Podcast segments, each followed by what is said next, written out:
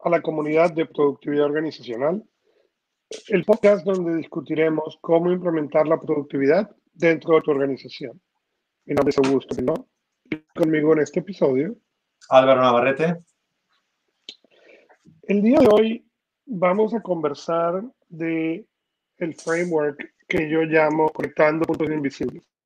Es un framework en el cual yo llevo algún tiempo trabajando y en el cual obviamente hemos discutido Álvaro y yo, pero la idea es poder hablar un poco de qué es Connecting Visible Dots y cómo nos puede ayudar, ¿no?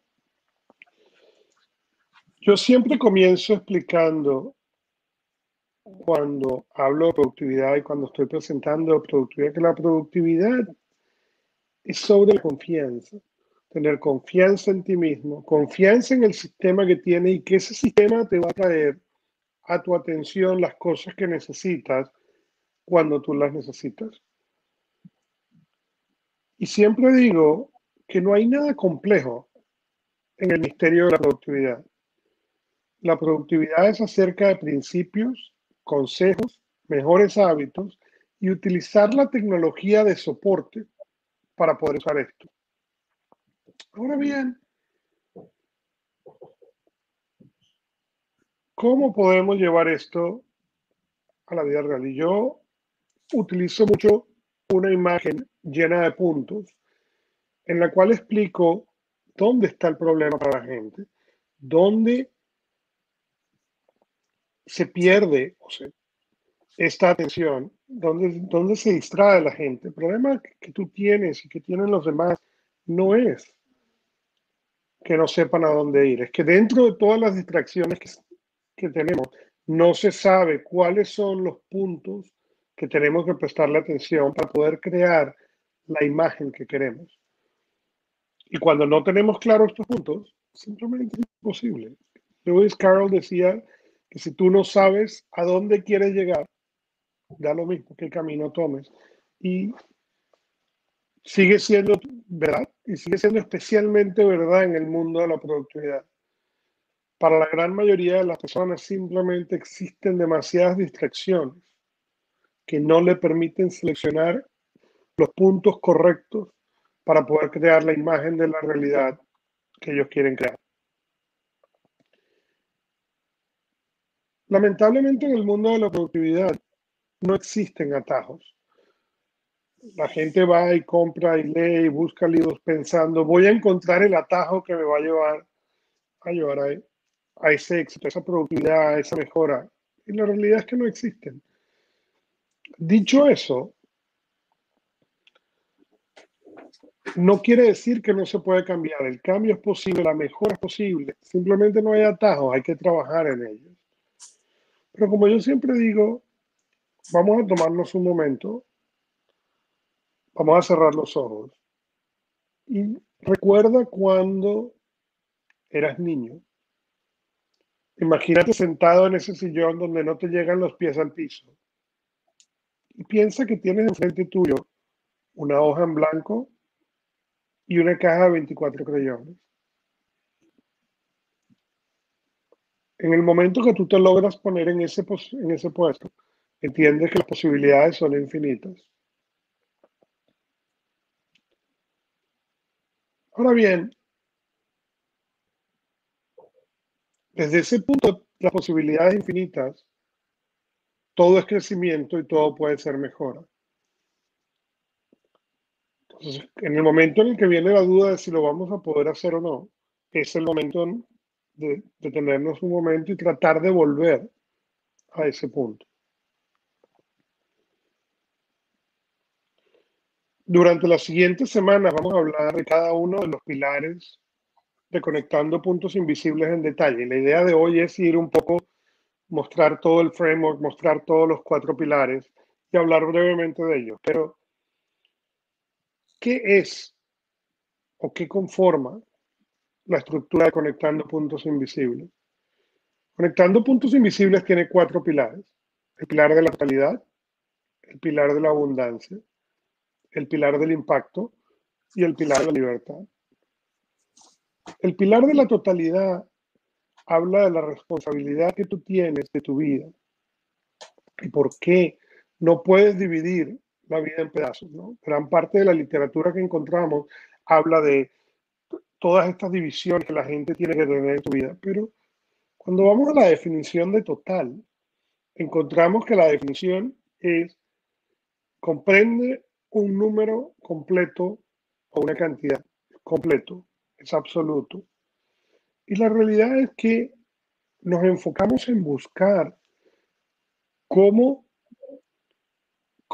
crear compartimientos dentro de nuestra vida que lo que generan en general es que ignoremos los otros elementos de nuestra vida. El problema de, generar pequeños compartimientos es que empezamos a ignorar los otros puntos de la vida.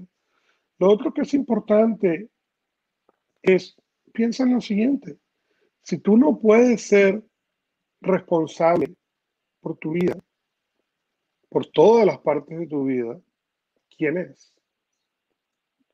Cuando estudiamos el principio de la totalidad, yo traigo un texto de L.P. Jacks, ministro de la guerra británico, en el cual él habla del arte de vivir. Dice, el arte de vivir hace muy poca distinción entre el trabajo y el juego, el placer y la obligación, el cuerpo y la mente, la educación y la recreación, el amor y la religión. En general, la persona que logra ser dueño del arte de vivir sabe cuál es cuál. Él simplemente persigue su visión de excelencia en cualquier cosa que hace y deja que los demás decidan si él está jugando o trabajando. Y esto es quizá la parte más importante del principio de la totalidad. Por años, inclusive como padres nosotros lo hicimos, o lo hicieron, o, o lo seguirán haciendo. Tendemos a dirigir a nuestros hijos hacia lo que nosotros creemos es normal y correcto. Y en muchos casos lo que les damos a nuestros hijos es un manual de instrucciones que está completamente obsoleto, pero es el que tenemos nosotros. En vez de enseñarlos a que puedan ver su vida como un elemento total, en la cual esas cosas que quieren, esas cosas que sueñan, esas cosas que aspiran, sean parte de esas cosas en las cuales ellos van a también tener que tener obligaciones y responsabilidades y demás. El segundo pilar es el pilar de la abundancia. El pilar de la abundancia habla de tiempo. Y una de las cosas con las cuales yo empiezo cuando entramos en el pilar de la abundancia es preguntándole a la gente cuál es su definición de tiempo. Lo que yo he encontrado es que la mayoría de las personas definen tiempo de la siguiente manera. Deficiente en cantidad o número comparado con la demanda. No abundante. Ahora bien, si buscáramos el diccionario, lo que vamos a encontrar es que esa no es la definición de tiempo, esa es la definición de escasez. La definición de tiempo es medido o medible un periodo en el cual se realiza una acción, un proceso o una condición. Existe o continúa. Duración. Entonces, ¿de dónde viene nuestra definición de tiempo? ¿De dónde viene esa definición de tiempo de escasez? Y la respuesta es simple, viene de la revolución industrial. Pero si utilizamos la definición incorrecta de tiempo de manera consistente, ¿cómo esperamos obtener un resultado correcto? Cuando vamos en detalle en el pilar de la abundancia, una de las cosas que yo enseño es cómo organizar el tiempo. Y el tiempo se organiza de una manera muy diferente. Yo le digo a la gente el tiempo, primero hay que organizar, bloquear y planear tu tiempo libre, ese tiempo para crecer y para recargar energía. Lo segundo es planear el tiempo de enfoque, ese tiempo donde tú estás en el mejor de tu condición. Y por último, utilizar el resto del tiempo para poder protegerlos ambos. Esto es algo que poca gente hace. Inclusive cuando venimos a culturas como la cultura americana, encontramos que la gente no toma vacaciones. La gente pierde las vacaciones. ¿Por qué? Porque la definición de tiempo es exactamente esa definición de escasez, no una definición de abundancia. El siguiente pilar es el pilar del impacto. El pilar del impacto tiene tres puntos. ¿A dónde quieres ir? Que es el centro, que llamaremos en inglés el core. Después, ¿cuáles son las acciones que te van a llevar cerca? Que te van a acercar paso a paso a ese objetivo. Y por último, el resto de tu mundo, todas las responsabilidades, todas las demás cosas que tienes que hacer. Impacto, por definición, es el efecto o influencia que una persona, cosa o acción tiene en la otra. Pero si tú no sabes a dónde quieres ir y cuáles son las acciones que van a impactar esa dirección, simplemente nunca vas a poder llegar a ningún lado. Por último, y de manera muy breve, hablamos de el pilar de la libertad. El pilar de la libertad es mucho acerca de emoción. Piensa lo siguiente. Cuando tú te imaginas esa rueda de la rata, de la cual han hablado incansablemente y de la cual todo el mundo ha leído incansablemente, y tú te entiendes que tú estás dentro de esa rueda, ¿cuántas veces te has preguntado si tú brincaste en la rueda porque tú elegiste o porque tú piensas que no existe ninguna otra manera? Uno de los trabajos que yo hago con muchos de mis clientes es trabajar en lo que yo llamo éxito que sabe a fracaso. Son clientes que son desde el punto exterior increíblemente exitosos. Y sí, probablemente tienen los bienes que tú estás soñando y los recursos que tú estás soñando y el negocio que tú estás soñando, pero por dentro son totalmente miserables. Entonces, ¿de qué sirve ese éxito? La gran mayoría de la literatura que existe te enseña cómo hacer esa rata más inteligente o más rápida. Pero al final del día vas a seguir en la rueda. Entonces, el pilar de la libertad es todo acerca de darte cuenta por qué te estás montando en la rueda. Te vas a montar en la rueda igual, pero te quieres montar libremente o te quieres montar porque no existe otra alternativa. Estos cuatro pilares conforman el framework de conectando los puntos invisibles. En las próximas semanas vamos a ir en detalle en cada uno de estos pilares y cómo afecta el negocio, cómo afecta la vida personal y cómo afectan muchas más cosas. Pero queríamos hacer una introducción básica de cuáles son los cuatro para que a medida que vayamos entrando en detalle en todo esto, se pueda entender y se pueda hablar de cómo se interconectan los unos con los otros para generar aún más impacto. Yo sé que tú has escuchado esto, Álvaro, obviamente porque lo hemos discutido, pero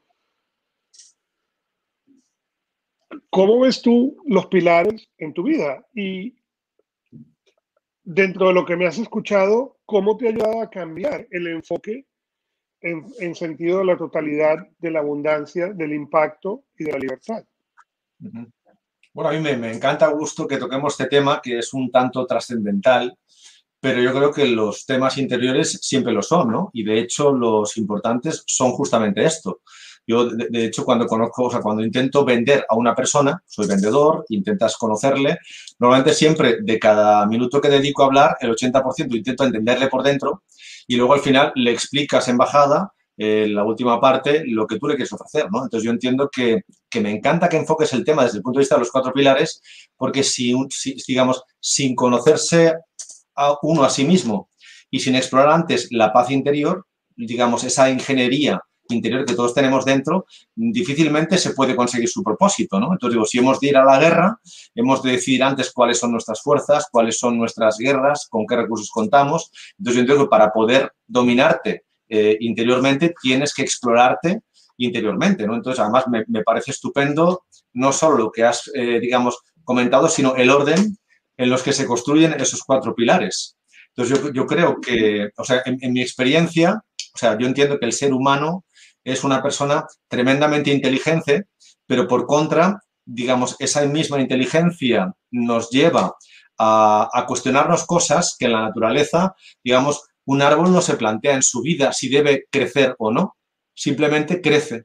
Entonces yo recuerdo las secuoyas que hay en Yosemite y, y, son inmensas. Entonces, ¿por qué las personas hemos de preguntarnos permanentemente si debemos crecer, cómo crecemos? O sea, digamos, esta parte tan compleja y que nos detiene, ¿no? Simplemente, pues piensas en un árbol y crece. Un animal, cualquier otro mamífero, pues crecen y, y, comen y no se plantean todas estas preguntas, ¿no? Entonces yo entiendo que esta parte de arquitectura interior es fundamental dominarla, porque sin tener eso claro, eh, digamos, nos lleva a un movimiento desordenado que nos va a consumir energía infinita en nuestra vida y nos va a llevar a perder años de nuestra vida, ¿no? Entonces yo creo que es muy importante, como tú bien decías, si uno no sabe dónde quiere ir, mejor te paras, consultas tu hoja de ruta, no arranques el coche y solo cuando ya estás sentado tienes claro cuál es tu hoja de ruta a través de esa, conexión de los puntos invisibles que a mí tanto me ha gustado.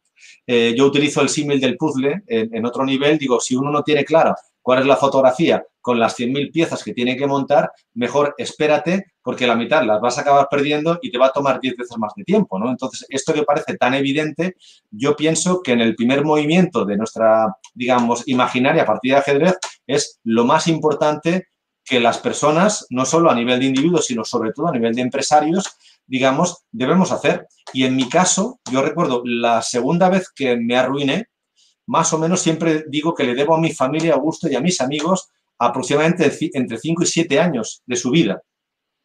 Porque uno pierde dinero, ok, lo recuperas, pero digamos, los sentimientos, esos momentos, esos, digamos, de acuerdo que todo se aprende y esa parte muy bonita, muy emocional, fantástica. Pero digo, yo la segunda vez que me arruiné, arrastré a mi familia, a mis amigos durante 5 o 7 años por no haber, digamos, tenido esa visión correcta de conectar esos puntos invisibles, ¿no? Eso te da un aprendizaje y luego recuperas, ¿no? Entonces yo creo que, digamos, me parece apasionante y, y, yo diría a todas las personas que nos ven, nos escuchan, que sobre todo antes de empezar a moverse, piensen muy bien en qué dirección y sobre todo contrasten ese movimiento con los que más quieren, digamos, especialmente a nivel de empresa, con sus colaboradores, con sus proveedores y sobre todo a nivel familiar, porque los emprendedores arrastramos por nuestra ambición o por nuestro ego a todo lo que conlleva nuestra vida, ¿no?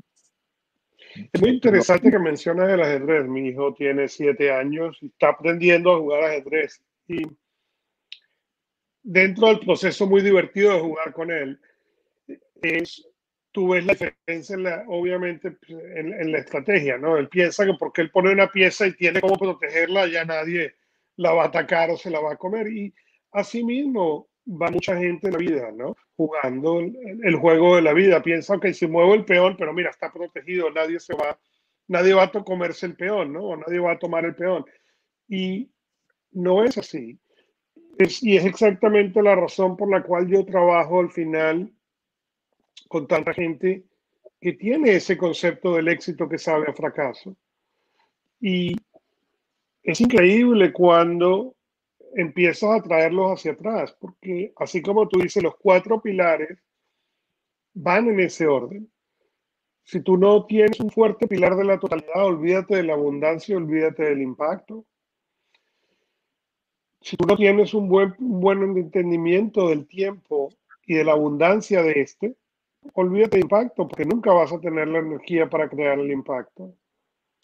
Y si tú creas el impacto, Okay. El siguiente efecto que vas a encontrar es ese concepto de la, de la, libertad.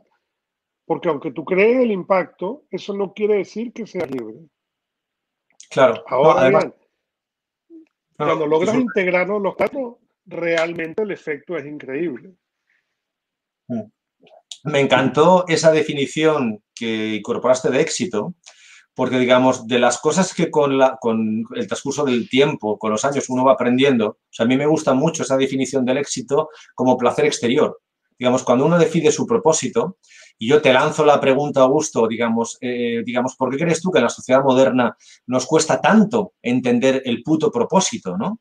Entonces yo entiendo que el primer pilar te centra mentalmente y el segundo pilar, como el, perdón, el cuarto pilar, que es el final de nuestra hoja de ruta, es el que perseguimos la libertad, la libertad de tiempo para transformar nuestra vida. Entonces, digamos, tú solo puedes conectar esos dos grandes puntos inmensos si tienes claro realmente cuál es tu propósito, que es una palabra, digamos, terriblemente perversa porque mis hijos no entienden esa palabra. A mí me cuesta entenderlo. O sea, es una palabra que deberíamos traducir. Entonces, cuando uno entiende que una de las traducciones que a mí más me gusta de éxito es placer exterior, digamos, toda todo lo contrario a lo que yo entiendo que da la felicidad, que justamente como tú bien apuntabas, cuánta gente rica son pobres por dentro y cuánta gente pobre son inmensamente ricos por, por, por dentro, ¿no? Entonces, digamos, yo entiendo que esto, si uno acepta esa definición, que a mí me sirve mucho, digo, vamos a buscar éxito interior porque si dentro nos conocemos bien, seremos capaces de dibujar esos propósitos de una forma mucho más contundente y mucho más feliz, que en el fondo